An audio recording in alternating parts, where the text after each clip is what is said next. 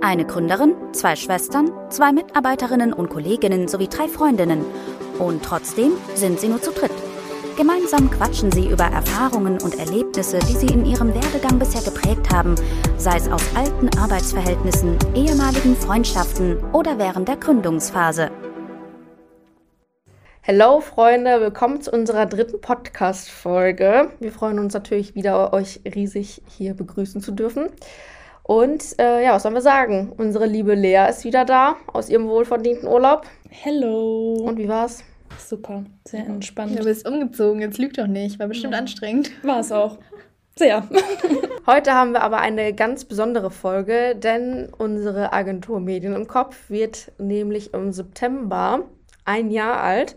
Und das werden wir auch auf jeden Fall noch mit dem Team gebührend feiern. Aber heute wollten wir das nochmal in unserer ja, dritten Podcast-Folge aufnehmen. Man sagt ja nicht umsonst, alle guten Dinge sind drei.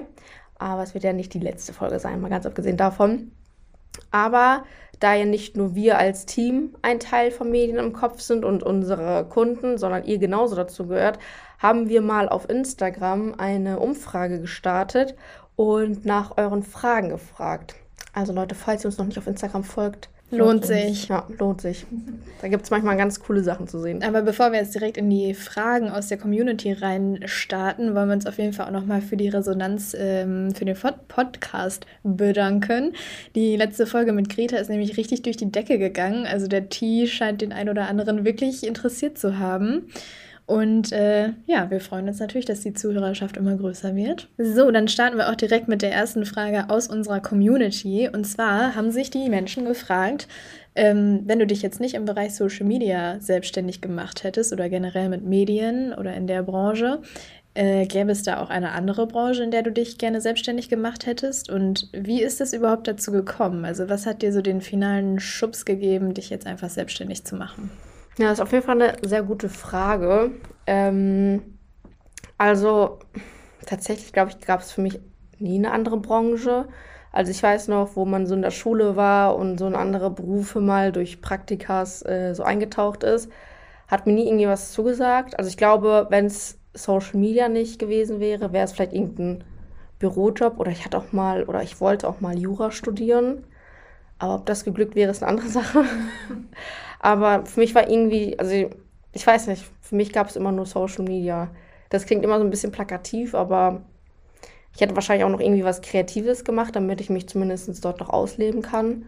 Vielleicht irgendwas auch mit Kunst. Ich hatte ja auch Kunstleistungskurs, aber für mich war eigentlich immer klar, dass es äh, ja, Medien, Marketing sein wird.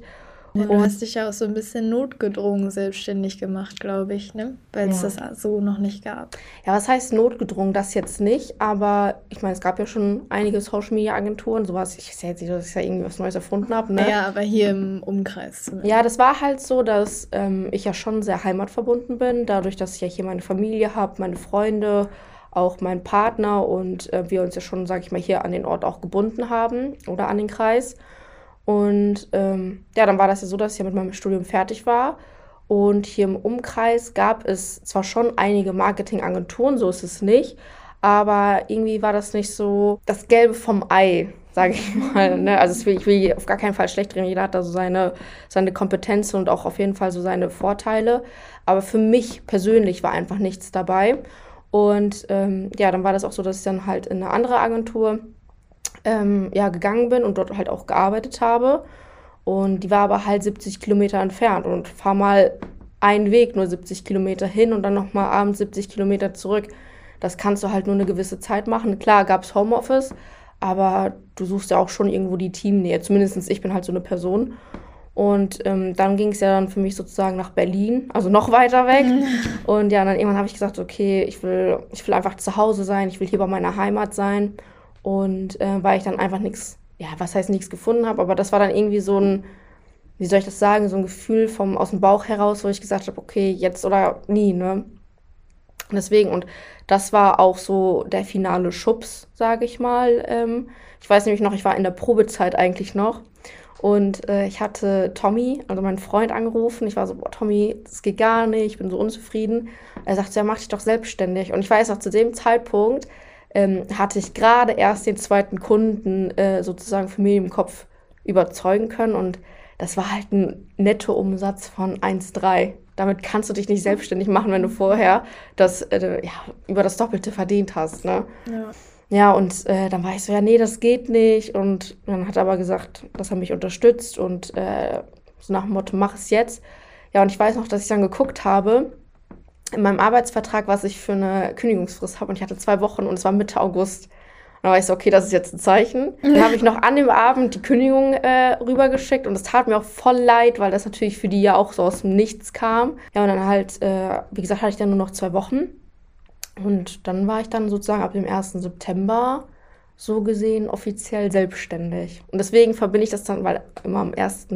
September Wochenende hier in Lübbecke der Blasheimer Markt ist, verbinde ich das dann halt immer damit. Deswegen ist es auch für mich irgendwie was ganz, oder für mich im Kopf dann auch was ganz Besonderes. Ne? Tja, wenn du schon dabei bist, wie war es überhaupt für dich als junge Frau in Deutschland zu gründen? Glaubst du, es wäre für dich einfacher gewesen, wärst du ein Mann gewesen? Oder sagst du, als junge Frau in Deutschland zu gründen, ist schon leicht? Ich glaube generell, dass es nicht leicht ist, in Deutschland zu gründen. Also mh, wir haben hier in Deutschland sehr, sehr viel Büro Bürokratie, mit der, mit der man klarkommen muss. Und ähm, es gibt schon so Sachen, wenn du jetzt, sage ich mal, nicht in einem Umfeld tätig bist oder dich befindest, wo jetzt einige Leute da sage ich mal, sich thematisch einfach damit beschäftigen mit Startups und mit diesen Grundgründungsthemen, dann finde ich, ist es schon sehr schwierig, weil du musst dann sozusagen von null auf dich damit beschäftigen. Du weißt nicht, wo sind sichere Informationen. Und wenn du halt irgendwo, ich weiß noch, dass ich nach so Förderungen und sowas geschaut habe, ich habe wirklich gar nichts verstanden, also maximal nicht. Das heißt, so auf diesen staatlichen Seiten und sowas, das ist halt auch alles so umschrieben, dass du teilweise weißt du nicht, bin ich jetzt damit gemeint, bin ich nicht damit gemeint. Dann stellst du den Antrag, dann dauert das teilweise sechs Monate. Ich weiß noch, als ich ähm, den, ja, als ich gegründet habe und dann meine Steuer-ID auch beantragt habe, also ich habe sechs Monate gewartet. Das ist halt schon sehr, also alles sehr zäh, ne? Ja. Und von daher finde ich, dass es generell nicht unbedingt einfach ist. Du musst dich da halt schon sehr gut durchbeißen können. Und ähm, ich bin ja, wie gesagt, auch mit mir im Kopf hier im Coworking Space in Minden, im Start Me Up. Und dadurch einfacher gefallen nicht, aber ich hatte zumindest immer irgendwie Leute um mich herum, mit denen ich dann zumindest irgendwie sprechen konnte, wo ich nachfragen konnte. Auch heute noch, wenn man mitbekommt, okay, jemand hat vielleicht umfirmiert oder irgendwie vielleicht was anderes gemacht oder auch, ähm, kommen wir ja nachher auch zu, als es ja darum ging, die ersten Mitarbeiter einzustellen da weiß ich noch ganz genau, dass ich halt hier mich erst schlau gemacht habe, bevor ich halt auf irgendwelche Internetseiten gegangen bin. Und von daher ist es halt so an sich, muss man jetzt allgemein sagen, schon an sich ein schwieriger Weg in Deutschland, ähm, was Gründung anbelangt, vor allem wenn du noch jung bist. Aber ich finde, als Frau hast du es auf jeden Fall schwieriger.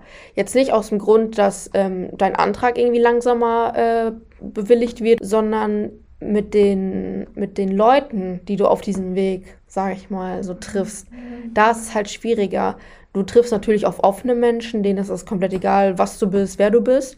Aber vor allem, wenn du in der Dienstleistungsbranche unterwegs bist, so wie wir es ja auch mit Medien im Kopf sind, wir sind ja am Ende ein Social-Media-Dienstleister, ist es schon schwierig. Vor allem, wenn du noch am Anfang stehst und vor allem, wenn du auch lokal unterwegs bist.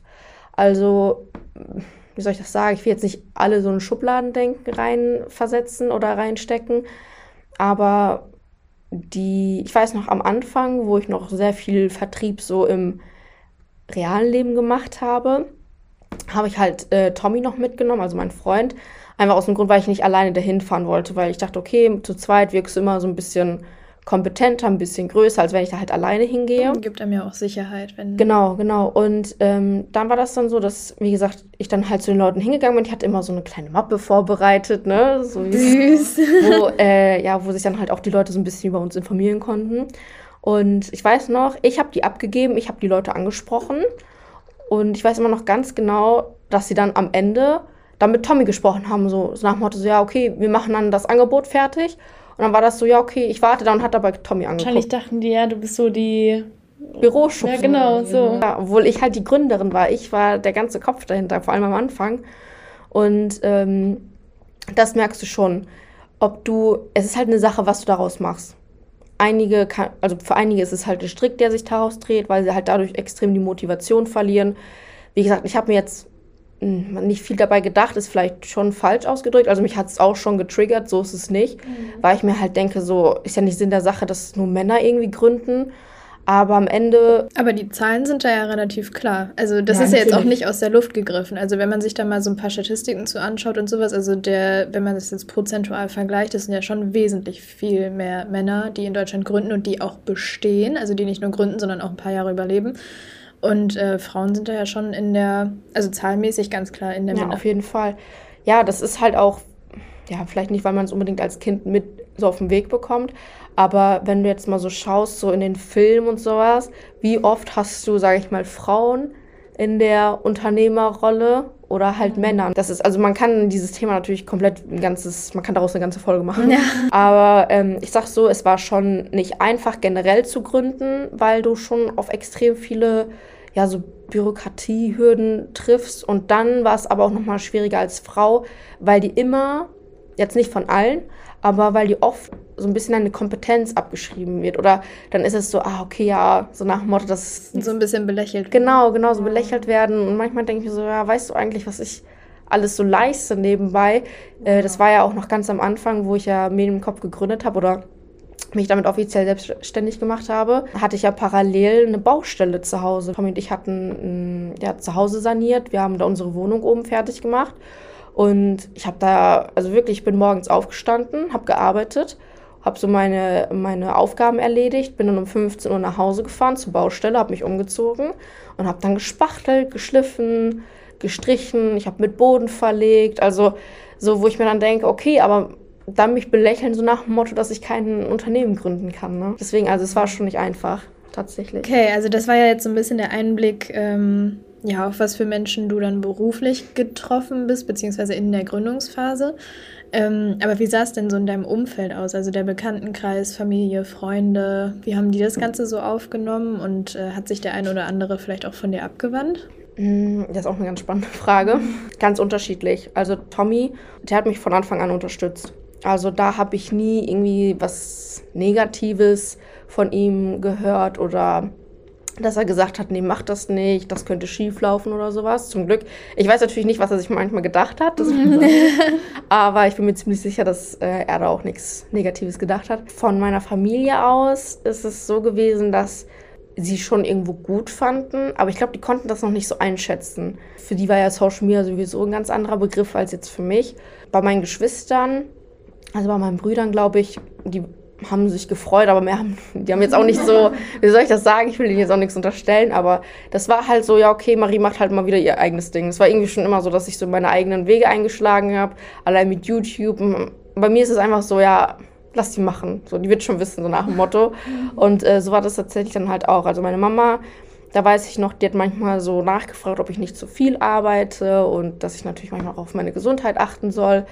Aber so an sich von meiner Familie gab es jetzt auch keinen Gegenwind ganz klar. Also die waren schon eher unterstützend, als ähm, dass sie es jetzt irgendwie mir ausreden wollten. Es war aber halt schon so, dass sie es, glaube ich, so nicht einschätzen konnten. Also so eine gesunde Skepsis quasi. Nicht Skepsis, nein, ich meine einfach so, die konnten ja mit Social Media Marketing an sich nichts anfangen. Die wussten, okay, das ist irgendwie, was ich beruflich mache. Die haben das ja immer so gesagt, so ja, Werbung auf, auf Instagram. Aber was eigentlich ja alles drunter zählt, das haben die ja so gar nicht verstanden. Also hätte ich jetzt gesagt, okay, ich mache mein eigenes Restaurant auf, wo du ja schon weißt, okay, du musst kochen, du musst die Leute bedienen, du hast äh, die Buchhaltung dahinter, du musst einkaufen und was da alles zuzählt, das kannst du irgendwie zumindest im Alltag besser greifen. Ja, es ist nicht so nahbar gewesen einfach, weil Social Media in deren Generation ist ja einfach ja, Genau, und deswegen glaube ich, deswegen, es war keine Skepsis, es war halt einfach nur so, ja, okay, die macht halt wieder irgendwas. Deswegen, aber die haben mich schon supportet, also auch wenn ich irgendwie nachgefragt habe oder Unterstützung braucht oder sowas, haben die mich immer supportet. Von daher ähm, war das eigentlich oder die Reaktion jetzt so aus meinem engsten Umfeld schon ganz gut. Aber je weiter es ging, sage ich mal, war es dann halt schon so 50-50. Vor allem am Anfang eine echt harte Phase für mich, weil ich ja wie gesagt parallel die Baustelle hatte. Und ähm, auf der Baustelle war ich halt auch Samstag und Sonntag, weil wir mussten halt, wir hatten halt einen Stichtag, wo wir einziehen mussten, weil wir aus der alten Wohnung raus mussten. Und äh, ja, das war dann halt Ende November letztes Jahr. Und wirklich von September bis November, also in der Zeit, ich habe nur gearbeitet. Und dass dann natürlich Freundschaften in gewisser Weise zu kurz kommen, ist natürlich selbst erklärend. Ne? Jetzt nicht selbstverständlich, aber selbsterklärend. Und äh, da war das dann so, dass ich natürlich mich irgendwo zurückgezogen habe. Aber es war zum Beispiel nicht so, dass ich ja irgendwo anders feiern gegangen bin oder irgendwo anders ausgegangen bin. Und da war das dann tatsächlich, dass ich einige Freunde hatte, die dann tatsächlich ja, mir das übel genommen haben. Und äh, ja, da der Kontakt dann einfach abgebrochen ist, ne? Wo ich mir halt auch gedacht habe, okay, gut. Aber ist es dann so fließend einfach auseinandergelaufen, so nach dem Motto, ja gut, Marie meldet sich nicht, dann melde ich mich jetzt auch nicht mehr? Oder mhm. hast du mhm. da auch mal wirklich was zu hören bekommen? Ich habe da auch schon was zu hören bekommen. Also ich hatte da mal so ein paar Texte auf WhatsApp geballert bekommen, wo ich mir denke, okay, sowas würde ich halt immer persönlich machen. Also ich bin ja sowieso ein Mensch, ich rufe lieber an, als äh, dass ich einen Text schreibe oder ich bespreche das lieber persönlich, als es über WhatsApp zu klären. Mhm. Und ähm, ja, und ich meine, ich kann ja natürlich nur von meiner Wahrnehmung jetzt aussprechen. Ich weiß natürlich nicht, wie die Personen das äh, damals aufgenommen haben. Mhm. Ich kann es auch irgendwo verstehen, weil, wie gesagt, wenn du halt vorher eine Freundschaft hattest, wo du dich regelmäßig getroffen hast, vor allem wo Corona ja war, und ähm, weißt du, dann von heute auf morgen bricht da einfach was weg, weil du dir einfach beruflich was aufbaust. Mhm. Ja, also entweder muss ich sagen, war es halt so, dass die Leute es einfach ignoriert haben. Also die sind darauf thematisch gar nicht eingegangen, bis heute nicht. Also die reden dann einfach so mit dir, als wärst du wie früher, du hättest nie ein Unternehmen gegründet. Ja. Genau, oh. also da, kam, da kommt auch dann nicht die Nachfrage, ja, wie läuft es mit dem, mit dem Team oder ich habe gesehen, ihr hattet jetzt ein Event, gar nicht. Krass. Und das ist aber auch so, dass ich das jetzt nicht, ja, das klingt immer so sehr plakativ, jetzt nicht, dass ich immer über mein, mein Unternehmen sprechen muss, das auf gar keinen Fall. Aber das ist so, wie wenn du ein Kind bekommst, dann fragst du ja auch, und wie geht's der Kleinen, wie geht's dem Kleinen? Ja. So, du weißt ja, dass diese Person sich gerade aktuell damit nur beschäftigt. Ja, aber selbst dann, also es muss ja gar nicht unbedingt so was Großes passieren. Also wenn ich mich mit meinen Mädels treffe oder generell mit Freunden und sowas, es gibt ja so die klassischen Bereiche im Leben, die man so abhakt. So man fragt, okay, wie läuft's in der Liebe, wie läuft's mit dem Partner, ist alles gut mhm. oder was auch immer. Man erkundigt sich irgendwie nach der Familie und man erkundigt sich eben auch nach Studium, Job, was auch immer. Also es ist ja irgendwie dieses klassische, es kommt ja einfach zwangsläufig zu Wort, weil ich meine, ob du jetzt auf der Arbeit irgendwie Probleme mit Arbeitskollegen hast oder ob du dich halt gerade selbstständig gemacht hast, es kommt ja einfach auf, weil es nimmt, also es ist ja ein wesentlicher Bestandteil des Lebens und natürlich spricht man dann darüber. Ja. Also es ist natürlich so, dass ich jetzt auch nicht so eine Person bin, die von sich aus äh, mit dem Thema Gründung oder Unternehmertum oder sowas kommt, weil ich kann es auch verstehen, wenn es nicht jeden interessiert. Mal ganz abgesehen davon. Und manchmal habe ich auch so ähm, Momente, da habe ich auch einfach keine Lust darüber zu reden. Also da bist du teilweise schon so ausgelaugt von dem Tag und sowas. dann kennst du das einfach, wenn du sagst, ja, alles super. Mhm. So, dann ist es ja auch normal. Aber wie gesagt, von diesen Leuten ähm, oder von den sogenannten Freunden kam nichts. Und das hat mich schon getroffen. Ich sag's, wie es ist, weil du hast ja auch an sich eine Zeit in diese Freundschaft investiert, investiert und dann denkst du, okay, ich gehe gerade einen Schritt der jetzt nicht einfach ist. Also ich will jetzt nicht sagen, dass zum Beispiel, das ist wie Familiengründen. Du kannst halt an sich nie wieder zurück. Natürlich kann ich halt irgendwann das Unternehmen schließen und die Schlüssel abgeben. Ich kann es verkaufen, gegen die Wand fahren oder was auch immer. Aber es wird immer ein Teil von mir sein. Genauso wie halt eine Familie. Und ja, ich will es jetzt nicht gleichstellen, aber keine Ahnung, das war halt auf jeden Fall für mich an sich sehr schwierig.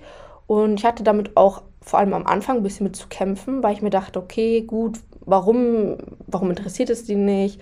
Man sieht doch, wie viel Arbeit ich da reinstecke und sowas. Das ist es, glaube ich, auch dieses, man weiß, dass die es sehen, mhm. weil du hast ja eben auch von den Stories gesprochen und so. Das heißt, wahrscheinlich hast du dann auch gesehen, okay, die haben die angeschaut und ja. ähm, keine Ahnung, und dann so gar keinen Mucks irgendwie darüber mhm. zu verlieren, ist schon komisch, glaube ich. Also einfach eine komische Situation. Ja, vor allem auch, wenn du die dann triffst und die reden nicht darüber, ist ja schon so, schon so eine unangenehme ja. Situation, würde ich schon fast sagen. Ich werde jetzt nicht sagen, äh, sagen, dass da Neid mit drin war, aber manchmal wusste ich schon nicht, warum das so also ist. Es muss ja nicht unbedingt immer Neid ja, sein, ja. aber vielleicht auch einfach dieses nicht gönnen können. Also im Sinne von. Ich habe mich halt immer gefragt, hat das was damit zu tun, dass sie es nicht gönnen oder dass da Neid damit spielt? Oder hat das was damit zu tun, dass sie sich einfach gar nicht dafür interessieren? Oder mhm. was war? Also wie gesagt, das dadurch ist die Kommunikation halt natürlich auch weggebrochen so zwischen den Leuten. Und ja, dadurch, dass sie auch, sage ich mal, nie wieder kam, war für mich klar, okay, das ist, ich, wie soll ich das sagen, ist, Freunde sind halt am Ende auch nur so gewisse Lebensabschnittpartner, ja. sage ich mal. Und natürlich halten Freundschaften für ewig. Ich habe auch Freunde, mit denen war ich zusammen damals noch in der siebten, achten Klasse und die sind immer noch ein Teil von mir und die werden auch immer ein Teil von mir bleiben. Ganz klar. Und bei denen zum Beispiel, also liebe Grüße an Jana, Jasmin und Dustin, äh, wir kennen uns schon wirklich so seit, seit der Schule, also seit der Schulzeit. Und wir hatten Phasen, also die haben alle nach der Schule, nach der 10. Ausbildung gemacht und ich habe beispielsweise Abitur gemacht. Und dann hatte ich natürlich auch andere Freundeskreise, die hatten auch andere Freundeskreise und wir haben uns in der Zeit weniger gesehen. Aber wenn wir uns gesehen haben, war es so wie immer, wirklich so wie immer. Und dann haben wir auch so ganz normal gequatscht über alles, über die Themen, so nach dem Motto, okay, wie geht's, was machst du, wie läuft's, bla bla. Und wenn du dich dann halt einfach zwei, drei Monate nicht gesehen hast, dann hast du dich einfach zwei, drei Monate nicht gesehen. Ja, und zum Beispiel die wissen manchmal, dass es bei mir sehr stressig sein kann, dass jeder Tag anders ist. Ich habe halt, kein, hab halt keinen geregelten Tagesablauf. Ich stehe nicht um 8 Uhr auf und bin um 16.30 Uhr fertig und dann bin ich frei oder privat unterwegs, sondern bei mir ist immer irgendwas. Mhm. Und ähm, die haben halt dafür vollstes Verständnis, auch wenn ich die manchmal bestimmt aufrege, keine Frage, akzeptieren die das einfach, unterstützen mich in dem Sinne nur damit, dass sie es einfach akzeptieren und mir nicht übel nehmen. Und wie gesagt, andere Freunde, in Anführungsstrichen, die ich hier hatte, die haben es halt nicht akzeptiert. Wie gesagt, aus welchen Gründen auch immer, sei komplett dahingestellt, darüber will ich gar nicht irgendwie anfangen zu diskutieren, weil ich kenne die nicht. Ich habe auch irgendwann nicht mehr angefangen nachzufragen ja, und dann war für mich klar, okay, das ist dann halt nicht die Freundschaft, die ich eigentlich mhm. gesehen hatte da drinnen. Und ähm, von daher habe ich auch wirklich gut Freunde verloren. Das ist krass, ja. Denkt man gar nicht so, finde mhm. ich. Nur weil du in dem Sinne ja gründest, ist ja auch Arbeit. Nur halt mehr Arbeit. Vor allem dann nur, also in Anführungszeichen, nur aus diesem zeitlichen Aspekt heraus, finde ich halt umso krasser. Ja. Weil wenn wenigstens was vorgefallen ist und mhm. man streitet sich wegen irgendwas oder hat einfach, oder ich meine, manchmal ist ja auch ganz klassisch so, man hat sich auseinandergelebt, man hat irgendwie mhm. unterschiedliche Interessen und deswegen funktioniert das Ganze nicht mehr. Das ist irgendwie nochmal was anderes, als wenn man einfach sagt, ach nee, du bist jetzt irgendwie so beschäftigt mit deinem Business und hast keine Zeit mehr für mich oder unsere Freundschaft.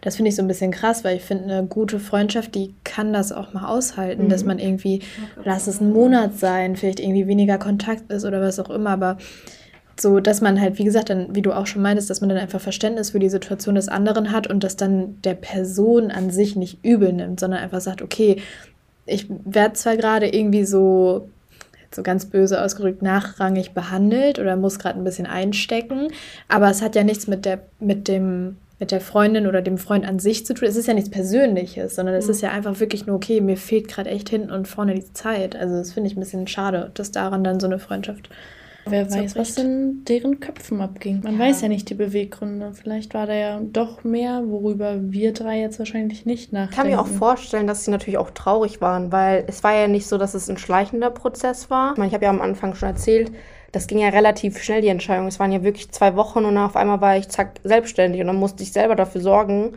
so ganz plakativ, dass Brot auf den Tisch kommt. Und ich kann mir vorstellen, dass das natürlich auch irgendwo der Hintergrund war. Aber Irgendwo habe ich Verständnis dafür, keine Frage. Aber man hat halt einfach schon gemerkt, okay, diese Freundschaft überlebt das nicht. Und manchmal ist es gut so, manchmal kommen Freundschaften wieder. Aber mir hat das halt einfach auch gezeigt, okay, ich habe einfach gegenüber dieser, dieser Person keine Wertigkeit, weil sie sieht, was ich mache, sie verfolgt es. Aber ähm, es scheint sie ja so wenig zu interessieren oder so zu triggern, dass da keine Nachfrage kommt. So, und von daher war das dann für mich dann auch so ein Indikator dafür, dass ich dann gesagt habe, dann investiere ich da halt auch nicht mehr rein, weil am Ende musst du sehr, vor allem wenn du gründest und in der Gründungsphase bist, sehr schonend mit deinen Ressourcen umgehen. Okay, wie wir jetzt ja schon leicht rausgehört haben, bist du ja ein sehr zuversichtlicher und optimistischer Mensch vor allem. Ja, hoffe ich. Wo hast du denn während deiner Gründung überhaupt die Kraft hergenommen, das alles so zu stemmen? Weil es ist ja schon, wie du schon jetzt erzählt hast, ein erheblicher Aufwand gewesen. Red Bull. Bitte sponsert uns. Nein, also Red Bull habe ich auf jeden Fall einen erheblichen Konsum gehabt, sage ich mal so. Ne? Aber ich mag auch keinen Kaffee, kurz dazu. Ich muss sagen, einerseits von mir selbst aus, weil ich halt natürlich für dieses Thema extrem gebrannt habe und immer noch brenne. Und wirklich wegen meinem engsten Umfeld, also wegen meinem Partner, der mich da immer unterstützt. Ich weiß noch, wo ich am Anfang alleine war und wo ich eigentlich alle Entscheidungen alleine treffen musste, habe ich immer mit ihm, oder ich rede auch bis heute noch mit ihm über alles. Also eigentlich ist Tommy auch gefühlt ein Mitarbeiter.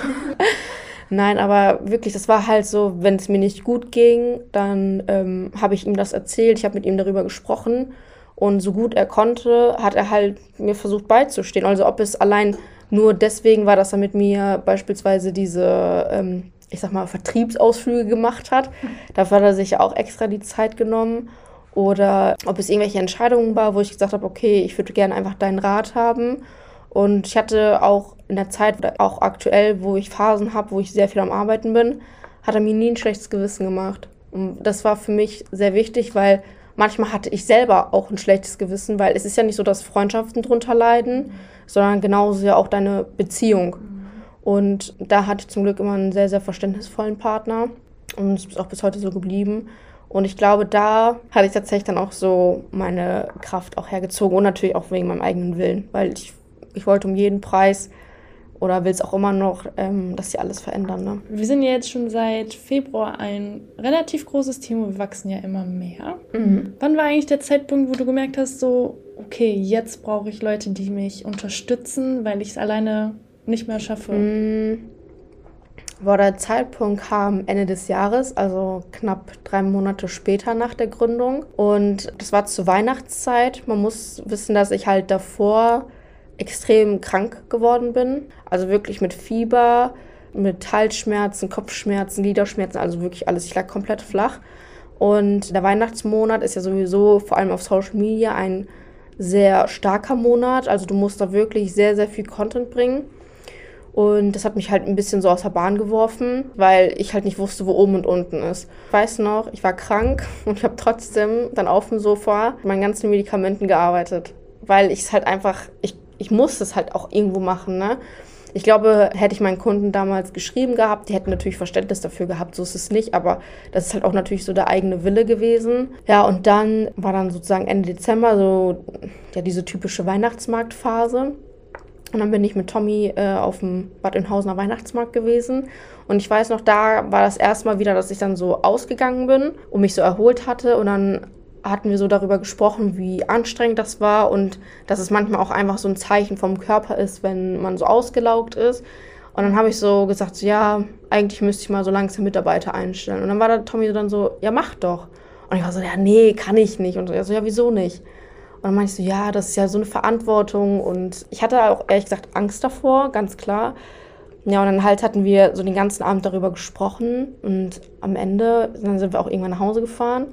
Und ich weiß noch, ich saß dann so im Auto und ich dachte so, ja, eigentlich ist es wirklich rational gesehen die beste Entscheidung, weil ich so viel Arbeit habe, dass ich damit gar nicht hinterherkomme. Und dadurch könnte ich ja genauso die Kunden verlieren.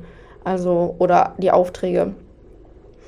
Ja, und dann weiß ich noch, ähm, war ich dann zu Hause, ich glaube zwei Tage später, und dann habe ich so ein Reel aufgenommen, weil ich keine Lust hatte, so ein großes, äh, ja, so ein großes Schreibportfolio da aufzubauen. Ja, und dann habe ich gesagt, so, ja, wenn du Bock hast, egal ob Teilzeit, Werkstudent, Vollzeit, was auch immer, Minijobber, melde dich. Ich nehme alles. ich nehme alles. Ja, und dann halt habe ich einfach das äh, Reel ganz schnell geschnitten gehabt und habe es halt einfach auf Instagram geteilt, weil ich mir dachte, okay, so lernen, wissen die Leute eigentlich direkt so, wer ich bin, wie ich so ticke. Ja, und dann halt hatte ich das hochgeladen. Ja, und dann kamen dann auch schon die ersten Bewerbungen rein, ne? Lea? Das ging ganz schnell, du. nee, aber das war tatsächlich wirklich so der Moment, also Ende, Ende des Jahres, letztes Jahr, wo ich gemerkt habe, okay, jetzt muss ich mich langsam darum kümmern, weil man muss ja bedenken, natürlich kannst du Glück haben und Leute finden, die ab sofort können. Aber in dem Falle war das auch so, dass Lea auch eine Kündigungsfrist hatte. Das heißt, ich habe das im Dezember veröffentlicht, also Ende Dezember, und zum 1.2. hatten wir dann, waren wir dann schon zu dritt und nicht mehr alleine. Und wie gesagt, das hat dann ja auch so seine Zeit auf sich genommen. Ja, und deswegen war das so der Zeitpunkt. Ja, aber mal auch andersherum. Ich will ja nicht die ganze Zeit nur von mir reden. Wie war es denn eigentlich so für euch, als ihr euch für Kopf entschieden habt? Hattet ihr keine Bedenken? Weil ich meine, es war ja noch ein sehr junges Start-up. Ja, wie du schon sagst, ich war wahrscheinlich die Erste. Du warst die Erste, nicht wahrscheinlich, du warst. also, ich habe davor halt, ist kein Geheimnis, bei Hunkemöller gearbeitet. Ähm, mit Maries Schwägerin. Ist das deine Schwägerin? Ja, ich bin zwar noch nicht verheiratet, aber. Aber deine fast Schwägerin, zukünftige in Spee. Ja. ähm, hatte dann, ich glaube, das Reel von dir geteilt in ihrer Instagram-Story mhm. und ich, wir kannten uns ja von der Arbeit. Und dann habe ich das angeguckt und ich dachte so, eigentlich geil. Und ich mache, also ich habe zu dem Zeitpunkt ja meine E-Commerce-Ausbildung gemacht und ich dachte so, passt thematisch eigentlich auch ganz gut rein. Ich glaube, ich habe keine Minute gezögert und ich habe einfach losgetippt. Habe dann so einen kleinen Text geschrieben und ich glaube, es kam auch keine halbe Stunde später schon die Antwort. Es ging relativ flott. Krass. Und weiß, ich hatte auch irgendwie keine Bedenken, weil ich dachte so, ja, junges Team ist eigentlich schon geil. Das, du kannst damit selber auch was aufbauen. Du siehst dann selber, wie was wächst und du bist Teil davon. Fand ich schon immer geil. Und dann dachte ich so, okay, no risk, no fun. Du bist nur einmal jung. Deswegen. Das heißt, es war dann so Bauchgefühl. Ja, oder? ich dachte einfach in dem Moment, ist es richtig, bei Hunkumala aufzuhören. Marie weiß ja selber, wie es dort ist. Ähm, es ist ja. keine leichte Kost. und da dachte ich, nehme ich das Risiko jetzt auf und fange einfach als Minijobber an. Und jetzt sitze ich hier. Ja, Jenny, wie war es denn bei dir überhaupt? Ja, also bei mir war das, glaube ich, das war ein bisschen anders. Marie und ich kennen uns ja privat jetzt auch schon eine ganze Weile. Mhm. ähm, und bei mir war es äh, relativ schleichend, dass ich da irgendwie im Hintergrund recht früh auch schon Teil des Ganzen war. Ich weiß noch, als Marie mir ganz am Anfang von der Idee erzählt hat, dass sie jetzt überhaupt, ich weiß noch, das war, ich weiß gar nicht mehr, wie es dazu zustande kam, dieses Gespräch, die, das, wir, das Gespräch, was wir dann hatten, beziehungsweise ich weiß auch gar nicht mehr, in welchem Monat das war. Es war auf jeden Fall im Winter irgendwann. Ich weiß aber nicht mehr, ob das jetzt vor deinem, es muss vor deinem Geburtstag mhm. noch gewesen sein, bevor du krank wurdest und so. Mhm. Ich weiß noch, wir saßen bei Marie in der alten Wohnung noch im Wohnzimmer. Und dann hat die da ihre Ordner rausgeholt, wie Marie halt so ist, ne, mit ihren ganzen Listen und äh, alles farbig unterstrichen und getextmarkert und keine Ahnung. Ähm, und dann hat die da alles vor mir so auf dem Tisch ausgebreitet und hat mir das erste Mal auch das, das Markenlogo und den mhm. Namen überhaupt gezeigt und sowas und war so, yo, Jenny, ich muss dir was erzählen. Ich überlege mich selbstständig zu machen, beziehungsweise da war das Ganze ja schon so im Gange, ja. so in, der, in diesem ganzen Prozess noch. Und dann hat sie mich so angeguckt und meinte, das ist mir so hängen geblieben, als sie dann meinte, so von wegen, ja, ich will das jetzt alles auf die Beine stellen und sowas, aber ich, ich kann das nicht ohne dich.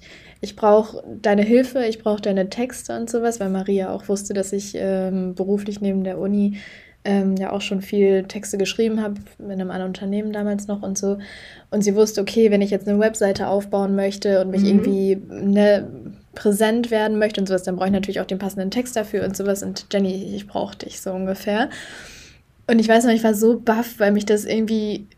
Also erstens war ich unfassbar stolz und richtig beeindruckt, weil ich zu dem Zeitpunkt noch gar nichts davon mitbekommen hatte und dann lag da irgendwie alles schon so mit Name und Logo und keine Ahnung was, Visitenkarten. Ich weiß noch, mhm. stimmt, da hattest du mir zum ersten Mal die Visitenkarten gezeigt und so ähm, Muster bestellt. Ja, und so dann hatten wir über die Muster gesprochen und so. Und ich war so richtig so, Alter, wann ist das passiert? Warum habe ich davon nichts mitbekommen? Das kann doch nicht sein, dass das alles so weit schon im Hintergrund abgelaufen ist, dass die jetzt vor mir sitzt hier mit Namen und Visitenkarte und sowas. Also ich war richtig perplex und geflasht, aber so voll im positiven Sinne, dass ich mir so dachte, Alter, das hat die alleine im Hintergrund so weit jetzt schon aufgezogen. Also ich war richtig beeindruckt und dann kam bei mir halt auch dieses Gefühl auf von, oh mein Gott, ich möchte Teil davon sein, weil es mich einfach so gepackt hat.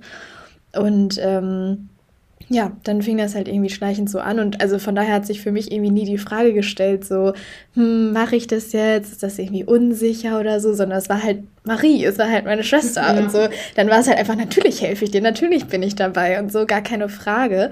Und ähm, ja, also für mich hat sich dann auch schnell einfach dieses Gefühl eingestellt, okay, cool, das ist so jung alles noch und so frisch und man hat irgendwie so krass die Möglichkeit, das alles noch mitzuformen und da mitzuwirken und das Ganze zu gestalten. Und das ist, glaube ich, für unsere Generation, also auch für, für die äh, jungen Arbeitnehmer und sowas, halt voll geil, einfach so viele Möglichkeiten zu haben, auch so seinen Senf dazu zu geben ja. und keine Ahnung, es ist halt super viel Freiheit, super viel Möglichkeiten und sowas und ähm, da sagt man dann nicht nein, ne? Also ich meine, wir hatten vor der Podcast-Folge auch so ein bisschen darüber gesprochen, wie wichtig das ist, so wie die Unternehmenskultur ist und was das für einen großen Impact hat, dass man sich wohl in dem, in dem, in dem Team fühlt, wie die hierarchischen Strukturen aufgebaut mhm. ist und sowas.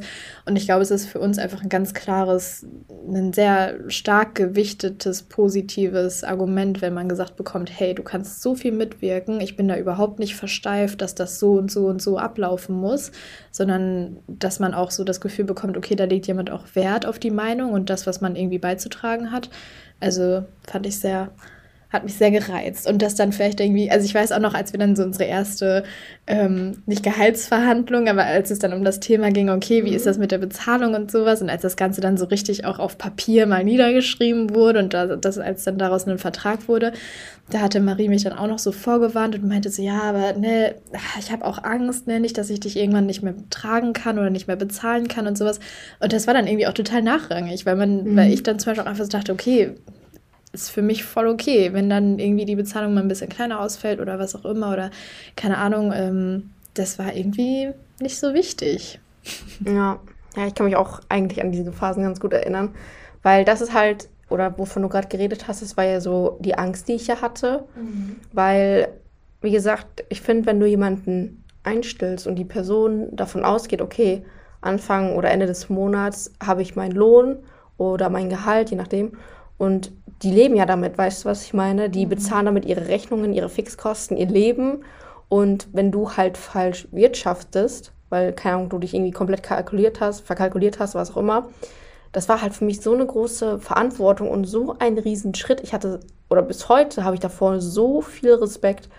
Und ähm, deswegen war ich dann so, okay, wenn du das machst, dann überlegst du es auch sehr gut. Und deswegen habe ich auch zum Beispiel die ersten Leute, die ich ja eingestellt hatte, also zum Beispiel so wie Lea und Bettina, die, äh, oder ihr wart ja nur erstmal auf, ähm, ja, mittlerweile heißt es ja 520, diese Minijobber, weil ich gesagt habe, okay, da ist es halt so, die haben halt beide noch ihren Hauptjob und wenn irgendwann mal was sein sollte, dann kriegt man das halt hin und ähm, bei dir, Jenny, war das dann ja auch genauso, so dass ich dann halt gesagt habe, okay, komm, ne, man kann das ja irgendwie immer noch regeln, aber das Gute ist, man muss sagen, dieses Problem ist nie eingetroffen.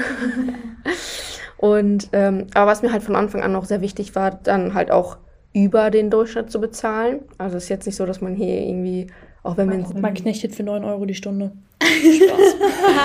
Nein, aber ähm, also so diese Unternehmenskultur ist für mich schon immer ein sehr wichtiger Punkt gewesen, weil das war bei meinen früheren Arbeitgebern immer so ein Knackpunkt, muss ich sagen. Also nicht bei allen, aber bei einigen. Und ich habe gesagt, okay, ich will alles anders machen. Also wenn ich anfange, mir ein Team aufzubauen, dann will ich alles anders machen. Und das hat nichts damit zu tun, dass ich alles erlaube und so nichts kontrolliere. Ich habe immer einen Überblick ich weiß immer, wer an welchen Projekten beteiligt ist, ich weiß, wer wann wie arbeitet.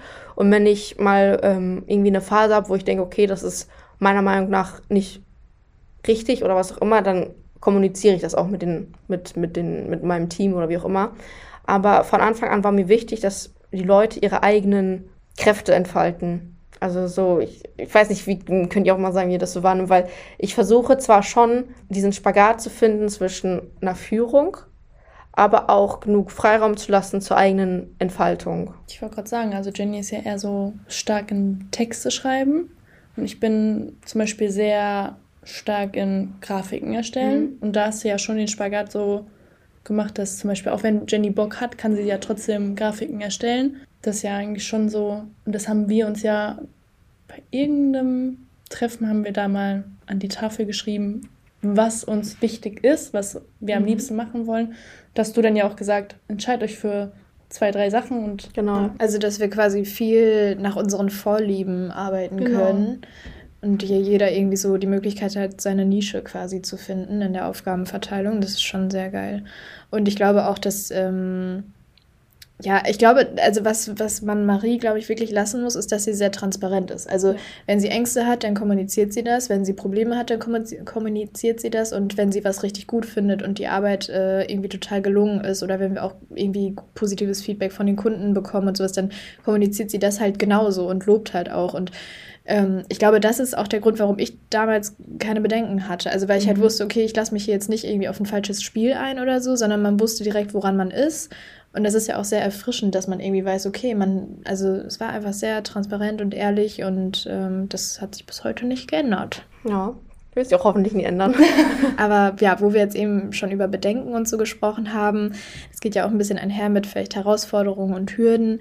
Ähm, wie war das denn für dich, jetzt auf einmal so ein Team zu leiten und diese Verantwortung? Das haben wir eben ja schon ein bisschen angeschnitten, aber ja, was waren so für dich die größten Schwierigkeiten, jetzt so ein Team unter dir zu haben? Mm, also man hat, ganz abgesehen davon, so von diesen ganzen Verantwortungsbewusstseinsthemen, war das natürlich so, dass ich gedacht habe, okay, wie managst du das jetzt alles? Also, wie gesagt, du musst perfekt, äh, perfekt will ich jetzt gar nicht sagen, aber du musst ja den Spagat wirklich gut schaffen zwischen noch genug führen, aber auch, sag ich mal, dein Team machen lassen, weil dadurch sind schon so viele coole Ideen zusammengekommen und ich glaube auch, dass wir halt so frei in Anführungsstrichen sind, äh, ist auch dieses Team Spirit bei uns so extrem. Also, wo wir unser erstes Event hatten oder unsere, unseren ersten Teamworkshop und sowas oder halt, wo wir auch das erste Mal so essen waren.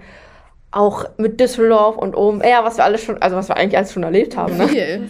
Ähm, also wenn ich das, wenn ich da so alles daran zurückdenke, dann hatte ich nie irgendwo eine Phase, wo ich gedacht habe, okay, die, die funktionieren jetzt nicht richtig oder sowas, weil ich finde, das war immer sehr persönlich. Also man hatte zwar immer so dieses gewisse Arbeitsverhältnis, aber es war ein richtig oder ist ein richtig gutes. Also ich würde jetzt nicht sagen, dass zum Beispiel in unserem Team so Unstimmigkeiten waren.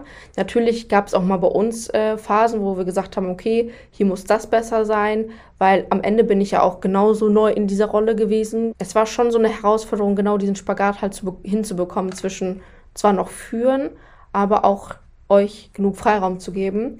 Und es ist bis heute manchmal schwierig, weil manchmal kann ich so gewisse Sachen nicht nachvollziehen. Und dann denke ich mir, okay, weil wir arbeiten ja auch sehr viel remote, muss man dazu sagen. Und wenn man dann nicht so die Transparenz hat, dass man sagen kann, okay, ich gehe jetzt einfach mal keine Ahnung, zu Jenny oder zu Lea ins Büro rein und guck mal, was die, woran die gerade arbeiten, sondern jeder sitzt sozusagen in seinen eigenen vier Wänden. Und ähm, das sind manchmal schon so Herausforderungen. Ich meine, wir sind zwar auch aktuell auf der Suche nach einem Büro, also falls irgendwer wen kennt, der wen kennt. ähm, aber ich sag mal so, das sind auch schon so Schwierigkeiten, weil man muss seine eigenen Denkmuster ablegen, weil man nicht auf seine Sachen so versteifen darf. Also nur weil ich beispielsweise den Weg mit den Social Media Plänen so gestalte, heißt es nicht, dass zum Beispiel Lea es so machen muss. Sondern es kann ja sein, dass sie effizienter arbeiten kann, wenn sie zum Beispiel erst mit den Grafiken startet. Jetzt mal so ganz, keine Ahnung, blöd ausgedrückt oder sowas, ne? Also, das ist halt schon wirklich eine Herausforderung, weil, ja, das ist halt so dieses, okay, du musst die Leute auch einfach mal machen lassen. Ja, ich glaube, anfangs hast du dich auch schwer damit getan, Aufgaben abzugeben ja. und aus deiner Hand zu geben. Die, das, darüber haben wir tatsächlich auch mal im Team drüber gesprochen. Ähm, ich glaube, das war auch so eine neue Erfahrung für dich, dass ja. da jetzt auf einmal andere Leute sind, die dir Arbeit gerne abnehmen möchten mhm. und das dann einfach mal so aus der Kontrolle zu geben. Ich würde sagen, das war ja am Anfang eher so, wir haben ihre Aufgaben gemacht, aber ich muss unbedingt nochmal drüber ja. gucken. das ist echt so, ja. Das war ja, ich habe zwar von Anfang an immer offen kommuniziert, also zum Beispiel auch mit den Kunden, dass ich euch beispielsweise mit in die Mails reingenommen habe oder dass ich auch gesagt habe, ja, du kannst es mal schreiben oder wie auch immer. Aber es war tatsächlich so, und das manchmal bis heute auch noch, dass ich gewisse Sachen einfach immer bei mir sehe. Jetzt nicht aus dem Grund, weil man es euch nicht zutraut oder sowas, sondern dass es halt einfach immer, man, ja, das ist eigentlich richtig dumm, wenn man das so erklärt, ne? aber das ist so, man will die Leute nicht noch mehr belasten. Cool, also du bezahlst uns äh, dafür, dass du uns bloß nicht zu viel belastest. Nein, aber ich meine so, ich habe ja eigentlich immer den Überblick, okay, ne, wer gerade an welchem Projekt arbeitet, wer gerade welche Aufgaben sozusagen, auch ich meine, man muss auch das Pensum immer überdenken, ne? Und wenn du es so siehst, hast du ja unendliche Aufgaben. Mhm. Und äh, ich weiß noch, wo so der Höhepunkt war, das war wirklich unser Event im Juni. Und ich muss sagen, da kam ich tatsächlich an meine Grenzen weil da war das so, dass ich wirklich gar nichts abgegeben habe, dadurch, dass es ja auch das allererste Event war. Das war tatsächlich wirklich so eine Herausforderung, wo man gemerkt hat, okay, das ist manchmal auch nicht gut, alles mhm. selber machen zu müssen, alles selber kontrollieren zu müssen und weil man da selber auch irgendwann so extreme Scheuklappen aufsetzt, weil du bist dann so vertieft in alle Aufgaben, weil du alle selber machen willst und manchmal merkst du gar nicht, dass du dich gerade ja nicht verrennst, das ist vielleicht so zu krass formuliert, aber dass man es zum Beispiel eigentlich anders hätte besser machen können. Ja, und ich glaube, das war auch so ein Punkt, wo Marie dann hinterher so voll ähm, ja nicht erschrocken war, aber dass du dann auch gemerkt hast, okay, mhm. krass, da kam ja vom Team auch so viel Zuspruch und so dieses, hey, wir hätten da voll gerne mitgeholfen. Ja. Und dass du das mal so ein bisschen, ja, auch aus unserer Perspektive dann erstmal hören musstest. Aber ich glaube, das ist das, was ich eben auch meinte. Es ist irgendwie so erfrischend, dass äh, du dann da auch sitzt und sagst, hey, ja, ich glaube, das hätte ich vielleicht im Nachhinein so und so besser gemacht. Also ich glaube, es gibt wenig Führungskräfte, die dann auch mal so offen Fehler eingestehen und auch, also, oder, ja, was heißt ja. Fehler? Nee, nee, aber war ja wirklich so. Es war, ähm, ja, es war irgendwie, es ist sehr erfrischend dann auch von dir zu hören, dass du da gewisse Ängste hast, dass du weißt, dass du da vielleicht Schwächen auch hast und sowas. Weil ich glaube, das macht nicht jeder, der sich dann da hinstellt. Also ich glaube, es gibt auch viele Führungskräfte, die natürlich vor dem Team diesen Schein wahren wollen, von wegen, ich habe alles unter Kontrolle und ich bin mhm. super toll und super kompetent, was du ja mhm. auch bist in dem Sinne, aber ich glaube, das war schon auch, hat viel Stärke gezeigt, dass du dann gesagt hast, okay, nee, ich glaube, das nächste Mal mache ich das anders. Ja, auf jeden Fall. Ich würde sagen, ich kenne keinen, der eine Führungsposition hat, der sagt, okay, ja, ich habe den Fehler oder das jetzt nicht so gemacht, wie es hätte laufen können. Weil ich glaube, da bist du schon, zeichnest du dich auf jeden Fall schon mit aus. Und ich finde, das ist ja auch immer so ein Punkt, der durch unsere frühere Leistungsgesellschaft irgendwie voll so gedrillt wurde, so bloß keine Fehler zu machen. Ja, so perfektionistisch. Genau, und ich meine, am Ende, ich bin auch nur Mensch. Klar habe ich mir das ausgesucht, jetzt dieses Team aufzubauen. Und wenn du es ganz eng nimmst, habe ich mir ja auch euch ausgesucht, ne? Aber es ist ja trotzdem so, dass es diese Aufgaben neu für mich sind, das zu delegieren, das abzugeben und was auch immer. Und es kommen ja auch immer neue Aufgaben dazu. Und warum sollte ich alles richtig machen und ihr beispielsweise macht Fehler, aber ich dann nicht? Das ist ja, also wenn du es ja ganz rational betrachtest. Die Rechnung geht nicht auf. Geht nicht auf, nein. So nur weil ich halt eine Führungsposition habe oder was auch immer, heißt es ja nicht, dass ich keine Fehler mache. Und in dem Falle war das ja so, dieses Eingeständnis, ja auch was gebracht hat, weil dadurch ist ja unsere interne Kommunikation viel, viel stärker geworden, weil ich gesehen habe, okay, bei euch ist der Wille und auch der Drang dazu genauso da mitzuwirken wie bei mir. Aber ja, das ist halt auf jeden Fall extrem herausfordernd manchmal. Vor allem, weil du manchmal dann da sitzt und denkst, okay, du hast ja eigentlich nur gute Absichten und dann passiert sowas, auch wenn es jetzt nichts Schlimmes war. Aber ja, du merkst halt schon, dass es ein Unterschied ist, auch so in deinem Alltag, in deinen Entscheidungen und vor allem äh, mittlerweile auch, wenn man irgendwie so auf Dorffesten unterwegs ist. Fang bloß nicht damit an. Ja, wenn dann irgendwie irgendwelche random Leute zu dir kommen und der Meinung sind, über deine Mitarbeiter lästern zu müssen und du einfach nur denkst, Digga, geh weg. also diese Situation hatte ich dann auch auf einmal, dass äh, man auf dem, ja, dass man privat unterwegs war auf dem Dorffest, also wirklich auf dem Dorfdorffest. Und ähm, auf einmal kam dann wirklich irgendeine random Person, die ich noch nie in meinem Leben gesehen habe, und war dann der Meinung, mit mir über einer meiner Mitarbeiterinnen zu lästern. Und wo ich mir dachte, so, wo bin ich jetzt? Und dann halt habe ich das der Person wirklich sehr lieb gesagt, dass sie es nicht machen soll, weil es auch für sie negative ja, wie sagt man so? Ja, sie steht ja auch nicht gut dabei da, wenn man so beim Lästern erwischt wird. Ja. Und dann, ich weiß nicht, das war ganz, ganz komisch, die Situation. Zeichnet ja den Charakter ab. Umso besser für uns. Jetzt haben wir eine, eine witzige Geschichte zu erzählen. Machen wir vielleicht irgendwann mal bei den nächsten Folgen. Seid gespannt. Nee, aber es war schon, es war schon anders. Aber ich sag mal so, es hat sich bei mir trotzdem so als Person nicht viel geändert. Also ich glaube immer noch, dass ich genauso bin wie vorher. Ich würde jetzt nicht sagen, dass ich jetzt einmal auf einmal so auf Boss oder was auch immer tue. ich finde, dass ich eigentlich noch relativ bodenständig geblieben bin. Also ich glaube, Jenny, du könntest es mit am besten beurteilen. Ah, also voll. Also es ist jetzt nicht so, dass ich irgendwie das Gefühl habe, okay, Marie bildet sich jetzt irgendwie was auf ihre Chefrolle ein. Also in dem Sinne gar nicht. Ich finde, wir haben hier im Team auch eine sehr ja, ein sehr freundschaftliches Verhältnis ja. und ähm, ist jetzt nicht so, dass man irgendwie das Gefühl hat. Also ich glaube, wenn das so der Fall wäre, dass du jetzt in dieser Chefrolle total abgehoben wärst und keiner aus, dann wird sich ja auch keiner von uns, also aus dem Team, trauen, mal so Kritik zu äußern ja. an mhm. deinem Führungsstil oder sowas. Also ich glaube, das sagt eigentlich schon alles aus. Also dass da überhaupt die, dieses Gefühl herrscht von, okay, wir können da ganz normal drüber schnacken irgendwie mhm. und man hat dieses ja, Vertrauen, dass einem jetzt nicht der Kopf abgehackt wird, wenn man mal irgendwie dabei Kritik sind, äußert oder so. Was waren denn unsere, also eure größten Herausforderungen und auch Erfolge hier bei uns bei Medien im Kopf?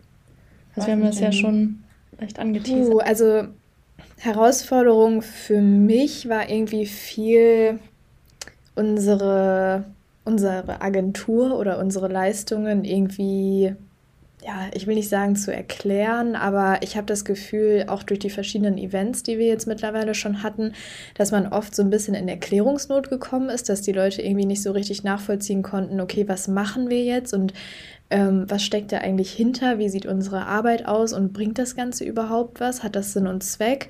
Also ich hatte schon oft irgendwie das Gefühl, dass wir so ein bisschen in ja, Erklärungsnot gekommen sind, dass man irgendwie erstmal ja, den Leuten irgendwie klar machen musste, dass das, ähm, ja, mir fällt jetzt nur der englische Begriff ein, aber dass das legit ist. Also, dass das wirklich Hand und Fuß hat, dass das irgendwie auch seine Berechtigung hat, was wir machen und dass das irgendwie ähm, ja auch zukunftssicher ist in dem Sinne. Also dass das jetzt nicht einfach nur so, ja, wir machen da was mit Social Media, sondern dass das wirklich, das ist Arbeit, was wir machen. Wir sitzen jetzt nicht den ganzen Tag nur rum und äh, daddeln irgendwie am Handy, sondern wir machen Recherche, wir verfolgen Trends und so. Ich meine, klar sieht das dann für von außen vielleicht nicht so aus, als würde man arbeiten, sondern irgendwie eher nach Vergnügen und Entertainment und sowas und keine Ahnung, aber ähm, ich weiß nicht, dadurch, dass unsere Zielgruppe vielleicht auch irgendwie so hier lokale Unternehmen sind und alteingesessene Vorstände und sowas, dass man halt irgendwie erst so ein bisschen, ja, sich irgendwie behaupten muss und erstmal so ein bisschen, hey, Aufklärungsarbeit. Trifft es ganz gut, dass wir halt irgendwie erstmal, ja, viel erklären mussten, viel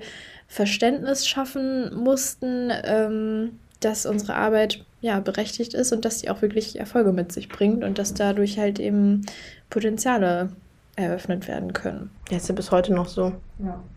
Ja, stimme ich vollkommen zu.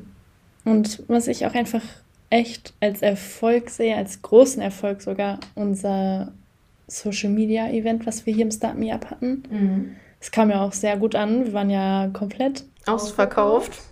Was schon krank ist, wenn man das sich so. Ich würde sagen, fürs erste Event ist schon. Mhm. Also ich bin ehrlich, ich habe mit weniger Leuten gerechnet. Nicht eine Warteliste, aber es haben ja Leute extra nochmal angefragt, so nach dem Motto, ey, wir haben gesehen, es ist zwar ausverkauft, aber kann man da nicht doch noch was ja. machen? Also es war schon krass. krass. Und es war auch ein Erfolg, also schon ein voller Erfolg. Wir haben auch nur positive Resonanzen bekommen. Auf jeden Fall fand ich sehr, sehr, sehr schön, sowas mal hautnah mitzuerleben, weil in großen Firmen fühlst du es ja nicht so wie bei einem Startup. Was ja logisch ist. Ja, weil man auch selber irgendwie mitgewählt. Ja. Also es ist nicht nur so, dass das irgendwie so der Erfolg von so einem großen Konzern ist, sondern das sind wir, die ja. das gemacht haben. Ja, das, also das ist halt wirklich, also wie du es gesagt hast, es sind halt wirklich wir gewesen. Ich weiß noch, ein paar Wochen vorher habe ich mir so Angebote von äh, Caterings eingeholt. Und ich dachte mir so, boah Leute, warum seid ihr so teuer? Natürlich, also ich will es jetzt nicht schlecht reden, ne, aber ich dachte mir so, boah, nee, ich, das kann ich jetzt nicht. Und äh, ich weiß noch, wie wir dann an dem Tag vorher, habe ich alles eingekauft. Ich habe schön so Listen, wie immer, geführt, ne? Habe vorher alles geplant, was es so geben wird. Und ja, dann standen wir hier schon um 8 Uhr morgens, weil das Event war erst um 18 Uhr. Also wir müssen bedenken, 10 Stunden vorher standen wir hier schon und haben die Tomaten-Mozzarella-Spieße vorbereitet und äh, die Schnittchen äh, belegt und was auch immer. Und ähm, ja, also es waren halt wirklich wir in dem Sinne. Und dadurch ist es auch wirklich was Besonderes. Aber ich finde, wenn ich es jetzt nochmal so, so ein bisschen auch so das letzte Jahr Revue passieren lasse, war ich ja schon ganz emotional die letzten Tage hier. Aber um einfach nochmal so zu diesem Thema Erfolge, also Erfolge zurückzukommen, für mich alleine waren schon unsere Team-Events extreme Erfolge. Also auch wenn sie jetzt an, so sage ich mal, nichts mit der Außenwirkung von Medien im Kopf zu tun hatten, aber zum Beispiel unser Team-Shooting in Düsseldorf. Ich weiß noch, wie wir da hingefahren sind und da, wir hatten ja da übernachtet sogar, damit wir das ja so ein bisschen, ja, mit weniger Stress haben. Und das war so witzig, also auch mit Kai, mit unserem Fotografen, das hat so viel Spaß gemacht. Dann das hat äh, richtig unser, zusammengeschweißt, ja. finde ich. Ja, auf jeden Fall. Irgendwie alle nochmal so ein Stück zusammengewachsen. Ja. ja, und auch zum Beispiel unser Team-Event in Hamburg. Ich weiß noch, äh, ich habe, glaube ich, zwei Wochen lang nach einem Hotel gesucht, weil ich nicht einfach so stumpfe Zimmer haben wollte. Und ähm, dann habe ich die ganze Zeit geguckt, geguckt. Und irgendwann halt habe ich dann die Suche auch so ein bisschen außerhalb Hamburgs äh, erweitert. Ja, und dann halt hatte ich so gesehen, dass man da so eine Suite, äh, also ist da halt so ein Hotelzimmer als äh, Suite Cup, weil ich habe halt angegeben, ne, das müssen halt vier Betten sein. Und äh, ich weiß noch, dann kamen wir ja dahin. Und ich meine, ich wusste es ja schon anhand der Fotos und ich hatte das ja auch den Mädels schon gezeigt, äh, wohin es geht. Ich meine, wir mussten zwar 40 Minuten ja. fahren, aber das war so schön da direkt am Wasser. War echt schon schön. Und ja. Bettina hatte das ja auch aufgenommen, ne? Genau. Ich habe das bei ihr auf ihrem Travel-Account. Ja. Ja, da müsst ihr sowieso mal vorbeischauen. Also wenn ihr mal die richtigen Reisetipps benötigt, dann müsst ihr bei Bettina vorbeischauen. Aber ja, das war auf jeden Fall für mich auch so ein extremer Erfolg. Alleine, dass wir diesen Podcast hier gerade aufnehmen dürfen Stimmt. können, ist voll der Erfolg. Und dass da so viele Leute zuhören, ist auch voll der krasse Erfolg. Also ich finde, da gibt es viele Sachen. Also jeder Kunde, den wir neu dazu gewinnen, das ist auch ein Erfolg. Und der Erfolg unserer Kunden ist natürlich auch unser Erfolg. Wie ihr schon merkt, könnten wir darüber echt stundenlang quatschen. Aber wir wollen jetzt langsam mal zum Schluss kommen. Und Marie, kannst du uns vielleicht drei Learnings aus deiner Selbstständigkeit geben und vielleicht auch ähm, den einen oder anderen Tipp, ähm, den du anderen mitgeben wollen würdest, wenn die gründen? Mhm, mhm. Also meine drei Learnings aus meiner Selbstständigkeit sind auf jeden Fall, sich nicht selber zu verlieren. Das ist das Allerwichtigste, weil das habe ich manchmal gemacht. Also ich habe meine eigenen Bedürfnisse oftmals komplett hinten angestellt. Und darum gehe ich rede jetzt nicht von Ausgehen oder sowas, sondern einfach zum Beispiel auch mal zu sagen, okay, ich lasse jetzt auch mal einen Sonntag ein Sonntag sein. Und ich glaube, dass ähm, hätte ich das mehr beachtet, wäre vielleicht ja, nicht noch mehr gegangen, das will ich gar nicht sagen, aber das wäre auf jeden Fall für mich gesünder gewesen. Und daher mein erstes Learning ist, 100% geben heißt nicht von, Montag bis Sonntag arbeiten von 9 bis 21 Uhr, sondern auch mal sich Ruhe und Auszeiten zu gönnen. Dann ähm, sprich auf jeden Fall mit anderen. Man hat ja immer Angst, okay, sobald man so seine eigene Gründungsidee hat, will man ja nicht darüber reden, weil man denkt, okay, irgendwer könnte das kopieren, anders machen oder was auch immer.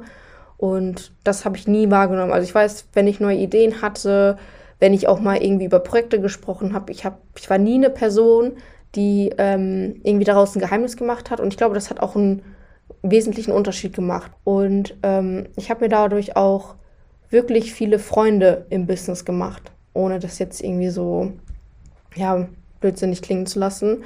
Aber zum Beispiel, ich habe mich relativ früh auch mit anderen Social-Media-Agenturen ausgetauscht, mit anderen Gründerinnen, die dieselben Themen haben. Und es war nie so, dass ich das Gefühl hatte, okay, wir stechen uns da gegenseitig aus, sondern eher profitierst du davon. Und das ist meiner Meinung nach auch sehr wichtig oder ein wichtiges Learning.